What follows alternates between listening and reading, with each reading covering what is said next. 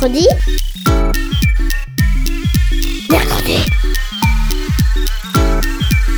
Mamie, on est grosse mercredi. Mercredi Mais c'est quoi? C'est trop nul, mamie. Et tu connais même pas les inventions de l'armada. Ben explique-moi alors. Bah, L'armada, c'est trop bien. C'est des gens qui font des spectacles de musique, de grands pour les enfants. L'armada, oui, mais mercredi. Une émission de grands pour les enfants.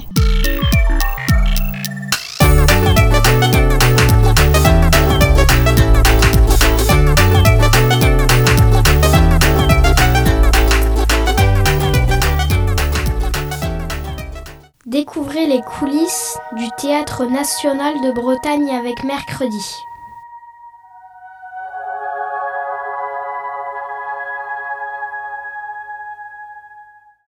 Le club radio de mercredi, composé de Ethan, Amalia, Elliot et Paco, est venu un après-midi d'octobre au Théâtre national de Bretagne pour découvrir les différents métiers du théâtre. Création de costumes, régie technique, mise en scène et interprétation. Chères auditrices et auditeurs, vous suivrez au cours de cette émission une visite immersive et sonore du TNB, ponctuée par les questions du club radio. Vous entendrez les réponses et les anecdotes de Myriam, costumière et responsable de l'atelier costume du théâtre, Sandra, metteuse en scène, Arnaud, comédien, et Stanislas, régisseur général du spectacle Le vilain petit canard. Christophe, directeur technique du TNB, Alice, chargée du développement des publics, Victorien, régisseur lumière sur le spectacle Le vilain petit canard. Ce parcours est lié aux représentations du spectacle Le vilain petit canard, célèbre conte d'Andersen, revisité par Sandra Godin, Arnaud Valois et Étienne Dao pour la composition musicale. Le vilain petit canard, c'est l'histoire d'un petit canard rejeté pour sa différence qui part à la rencontre d'un monde mi-hostile, mi-amical. Bonne visite avec le Club Radio. Direction l'atelier costume pour rencontrer Myriam, responsable de l'atelier du TNB.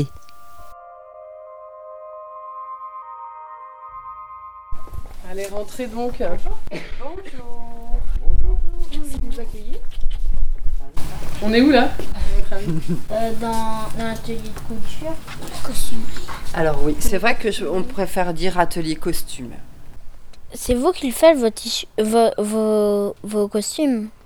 Alors ici, il y a des costumes qui sont fabriqués complètement, on va dire de A à Z, et aussi des costumes qu'on a achetés, qu'on a pu transformer, et ensuite qui vont euh, sur, euh, sur le plateau pendant le spectacle. Donc ça, c'est pas nous qui les avons fabriqués. Mais juste derrière, il y a les costumes du malade imaginaire. Et alors eux, ils ont été fabriqués il y a 20 ans, et ils ont été fabriqués complètement de A à Z. Alors là, par Ah. exemple, c'est un bustier alors le bustier, il a des armatures, donc c'est un peu rigide. Celui-là, il est quand même assez souple, mais à l'époque, c'était vraiment complètement rigide. Alors là, clairement, ce sont des costumes qui, ont, été- qui sont des costumes d'époque, mais interprétés. Il y a quand même quelque chose de très contemporain là-dedans parce qu'ils utilisent des matières qui n'existaient pas à ce moment-là. Là, ils ont utilisé des tissus naturels, donc c'est soit des cotons, des lins, des soies. Donc chez les femmes, par exemple, on voit que des, tons, on va dire, euh, écrus, blancs, un peu br- euh, on va dire doré bronze. Et chez les hommes, on a plutôt des rouges, violets, on a aussi des bruns et puis des noirs. Et un peu de, de l'argenté ici. Et cl- clairement, des costumes comme ça, c'est un temps de fabrication très long. Par exemple, pour le bustier qu'on a décrit, est-ce qu'on sait à peu près le temps que ça a de temps de fabrication? Là, je dirais euh, entre les essayages, le patronage, la fabrication, au moins 4 jours. Alors ici, dans cet atelier, on pourrait dire qu'on trace, on coupe, on assemble, c'est-à-dire qu'on coud à la machine ou à la main, on repasse. Ça, c'est pour créer le costume, mais une fois qu'il est créé, que le spectacle se joue, alors après, on lave, on sèche, on repasse et on retouche s'il y a besoin, quand c'est un peu cassé. C'est un peu tout ce qu'on fait ici. Et quand il y a un spectacle là, comme ça qui est proposé, qui vient de l'extérieur, là, du coup, qui a déjà ses costumes ou. euh, Alors clairement, ils arrivent avec leur décor. Ils a- Nous, on récupère les fly costumes, on ouvre, on sort tout. En général, c'est propre, mais pas toujours. Parfois, il faut commencer par faire la lessive, tout laver. Ou sinon, si c'est déjà propre, on fait juste défroisser et on installe dans les loges. Il joue et le lendemain, on recommence tout. On relave, on ressèche, on repasse et on remet en loge tous les jours. Quand un costume est cassé, euh, quand il y a quelque chose qui s'est enlevé et du coup qu'on ne peut pas réparer, est-ce que vous êtes obligé de refaire un costume ou vous réparez le costume? Alors, eh ben, ça dépend du temps qu'on a, de, de l'argent qu'on a pour le réparer, le refaire complètement ou pas. Euh, La majorité du temps, on essaye de trouver des astuces pour le réparer et le conserver. Mais des fois, du coup, il faut, euh, il faut euh, trouver euh, des petites choses un peu ingénieuses pour, euh, pour pouvoir pallier à la réparation à faire. Par exemple, là, tout à l'heure, je viens de réparer euh, le masque qu'il y a pour le spectacle Le vilain petit canard. Il y avait un trou dans le, dans le masque. Donc il y a eu un petit peu de collant qui a été re- recousu dessus. Et là, je viens de mettre un peu de vernis pour redonner une couleur qui se rapproche de, du reste du masque. Donc là, c'est une petite euh, retouche que j'ai faite euh, pour ce soir. Il y a toujours des petites astuces qui sont, qui sont, enfin toujours des anecdotes, on va dire, plutôt rigolotes qui se passent quand même. Par exemple, je vais vous raconter un habillage un peu euh, particulier.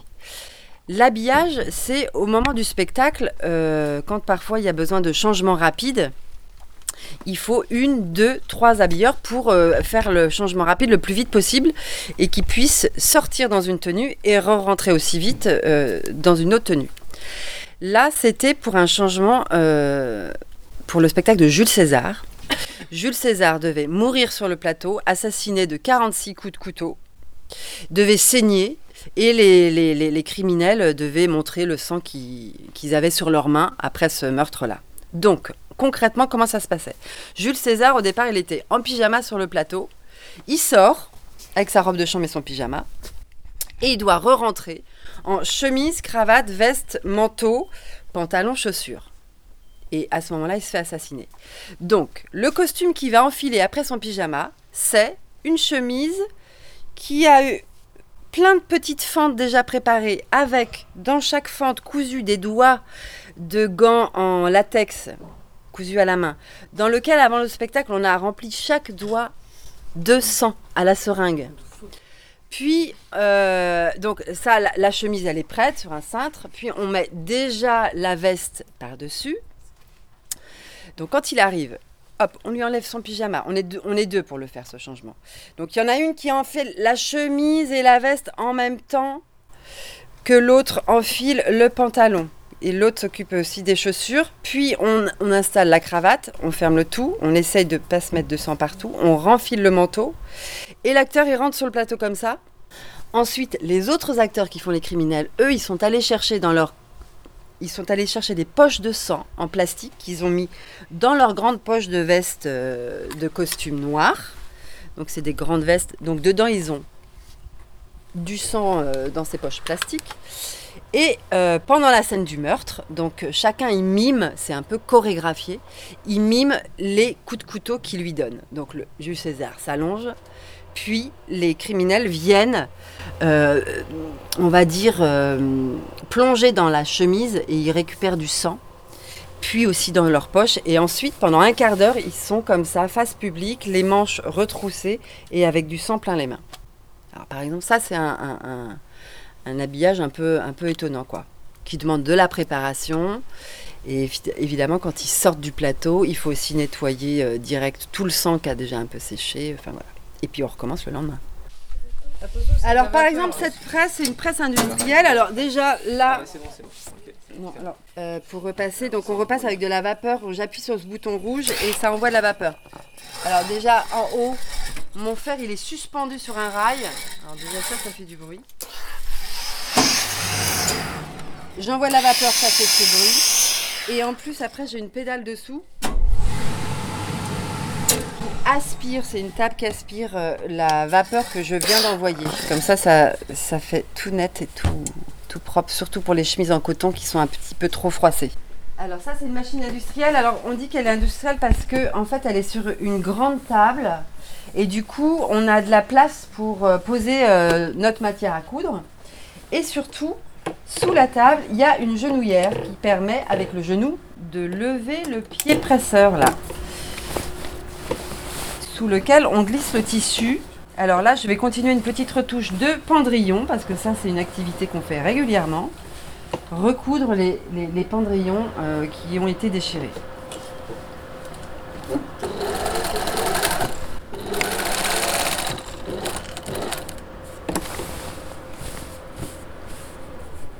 Alors voilà, quand je veux changer de direction, je lève le pied presseur. Et ça fait un petit bruit aussi. Bon là, je vais doucement parce que c'est une espèce de déchirure en escalier là.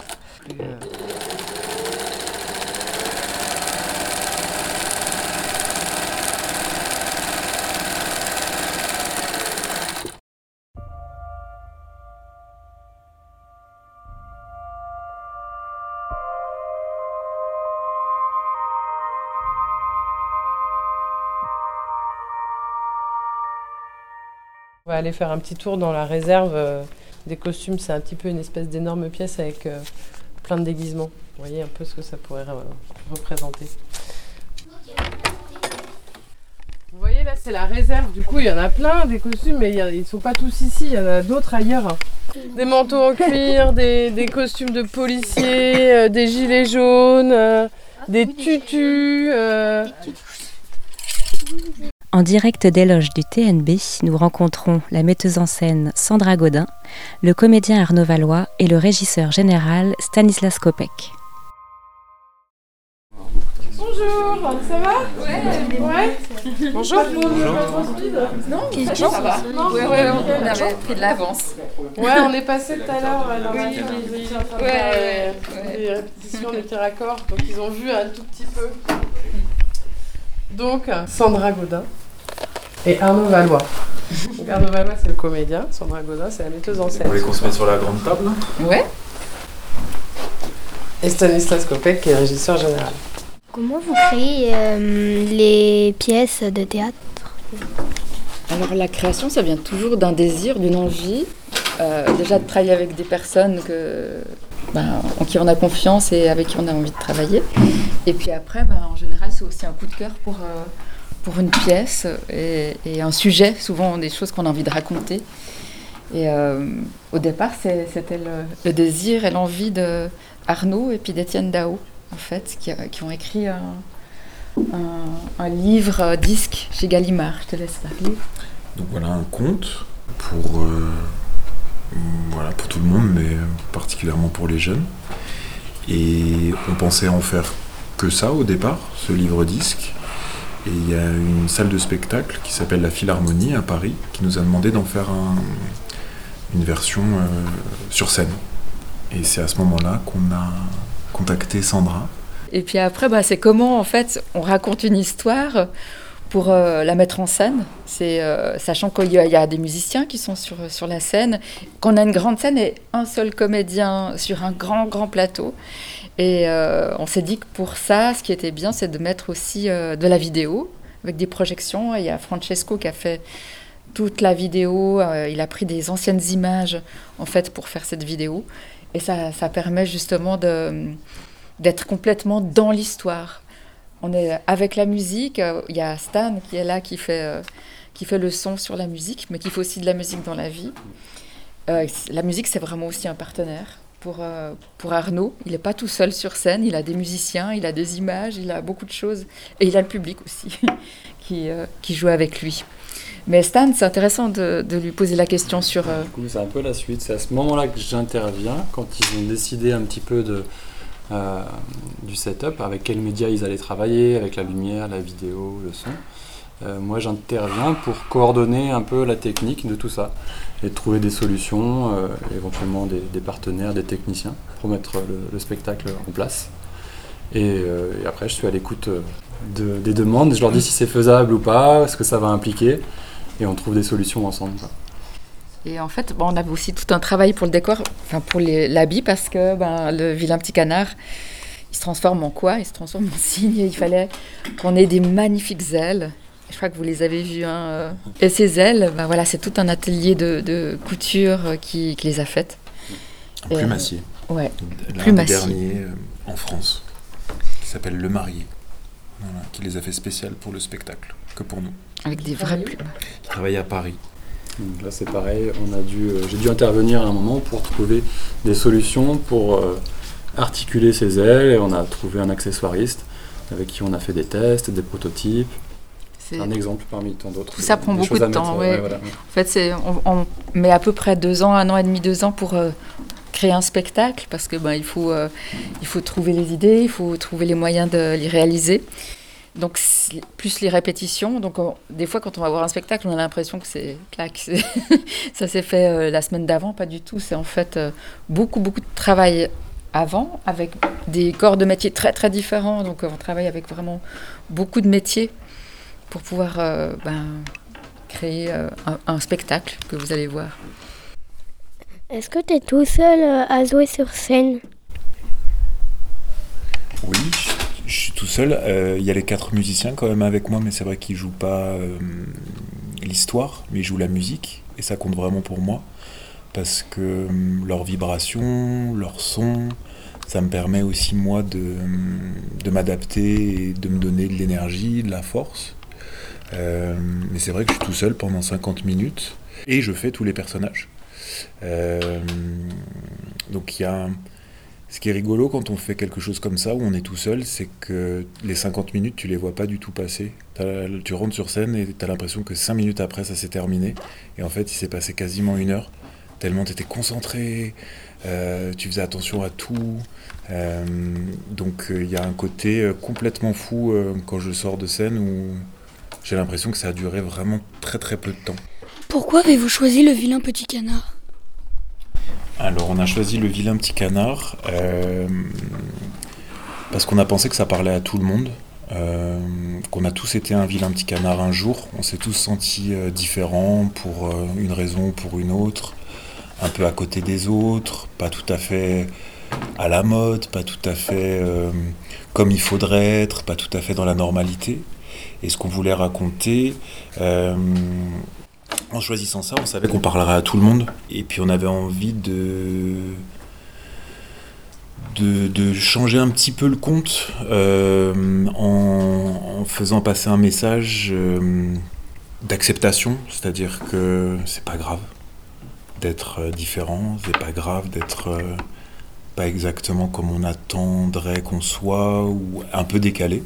Que ça peut être une force à partir du moment où on en fait une force. Voilà, qu'on se trouve soi-même. Vous venez ce soir Tout à l'heure. Oui. Ah, super. 18. Ah bah, vous me direz ce que vous avez pensé. Ah ouais. Ok, bah merci beaucoup. hein. Merci à vous. Merci.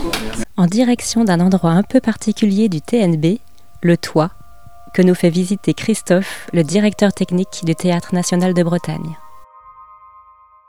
on a une super vue. L'école du TNB. Ah oui. Mais c'est pas possible d'être une hauteur pareille Ça m'est jamais C'est haut, de hein. Vous avez la salle de cinéma qui est juste dessous, là, juste dessous le plafond, là, où il y a tout le matériel technique. Et puis la salle Céro qui est encore en dessous.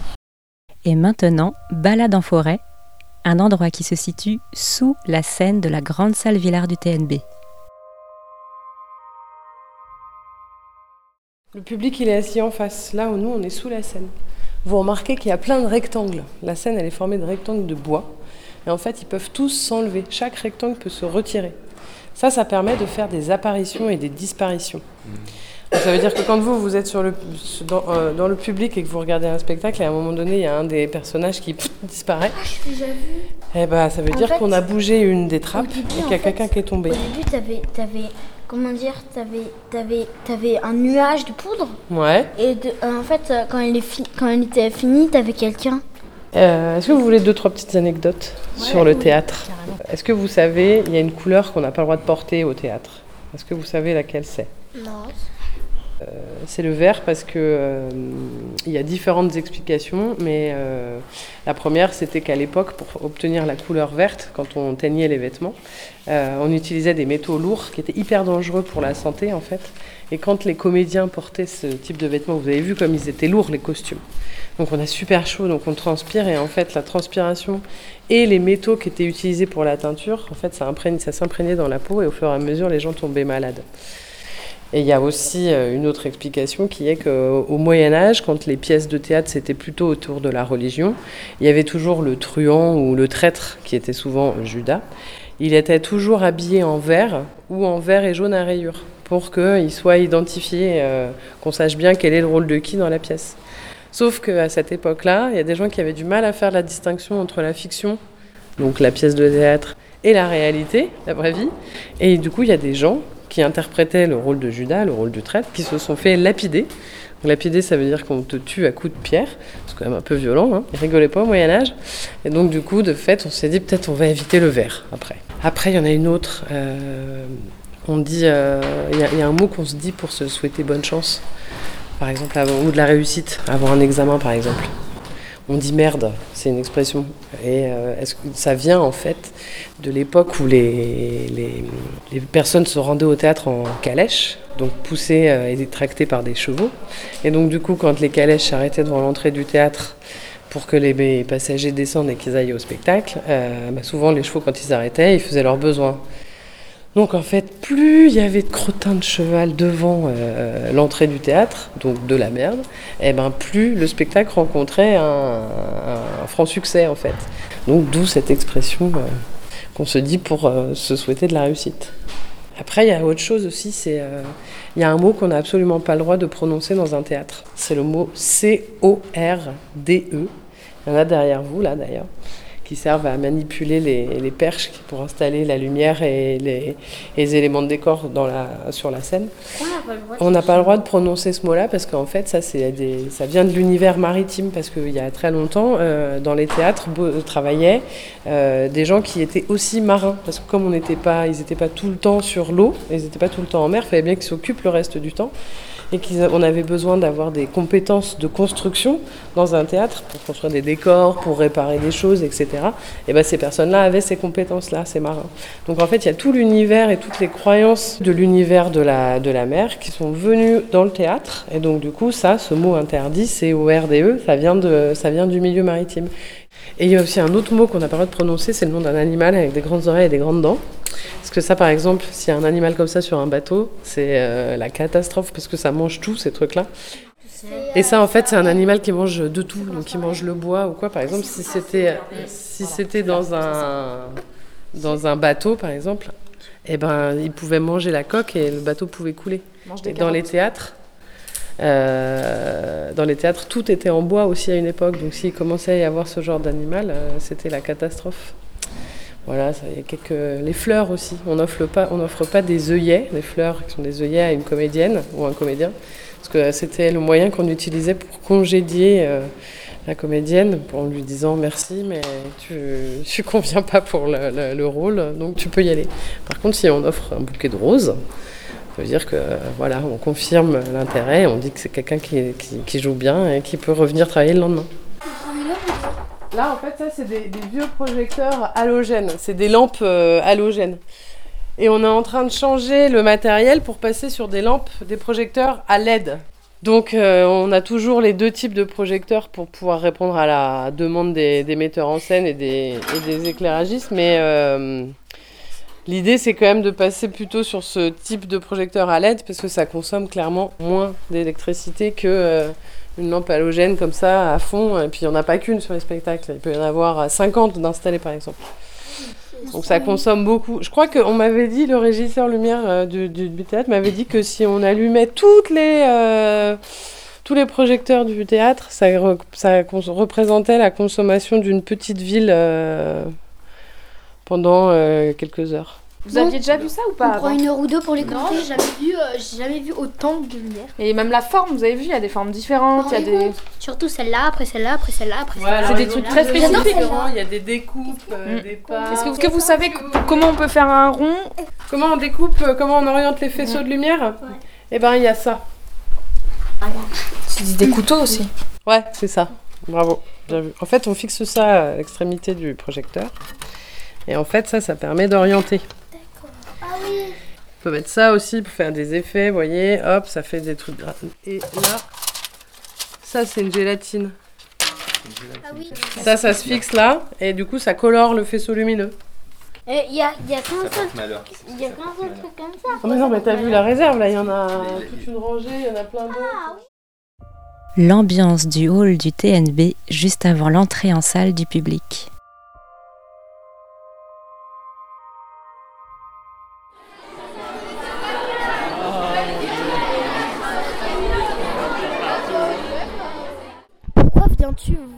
Cette pièce de théâtre Euh, bah, dans, dans le cadre du club radio et parce que ça m'intéresse aussi de voir, euh, de voir ce spectacle. Je ne connais pas du tout donc euh, je vais le découvrir avec vous.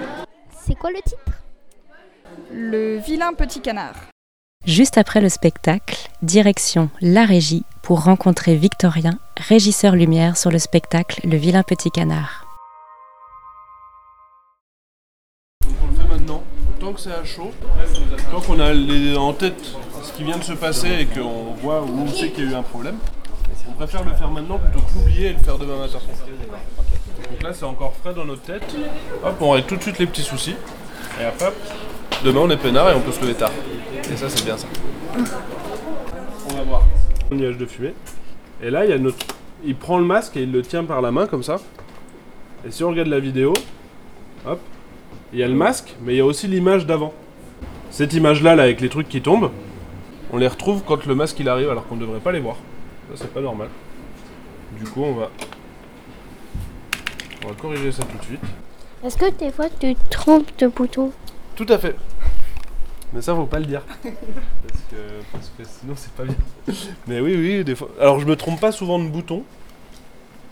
Mais des fois, en fait, tu t'appuies. euh, c'est quand t'es stressé, c'est vite fait de d'appuyer deux fois ou d'appuyer juste au-dessus là comme ça. C'est pas grave. On fait du spectacle vivant. Et comment tu suis euh, qu'à tel euh, temps du spectacle tu dois envoyer quelque chose? Alors en gros, il y a t'as plusieurs façons de faire. Nous on a des tops. Donc à chaque fois, à chaque fois que j'appuie sur un bouton, on appelle ça un top. Donc à chaque fois c'est des tops, des go, des tops ou des go, c'est pareil. Donc soit c'est par rapport au texte. Donc Arnaud qui va dire par exemple euh, plus que du froid et de la faim.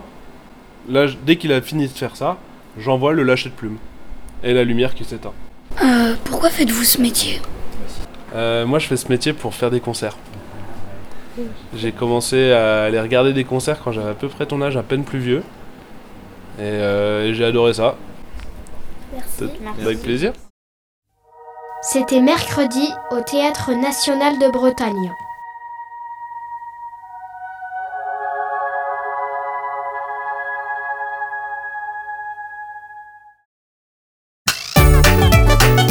Mercredi. Mercredi. Mercredi. Mercredi. Mercredi. Mercredi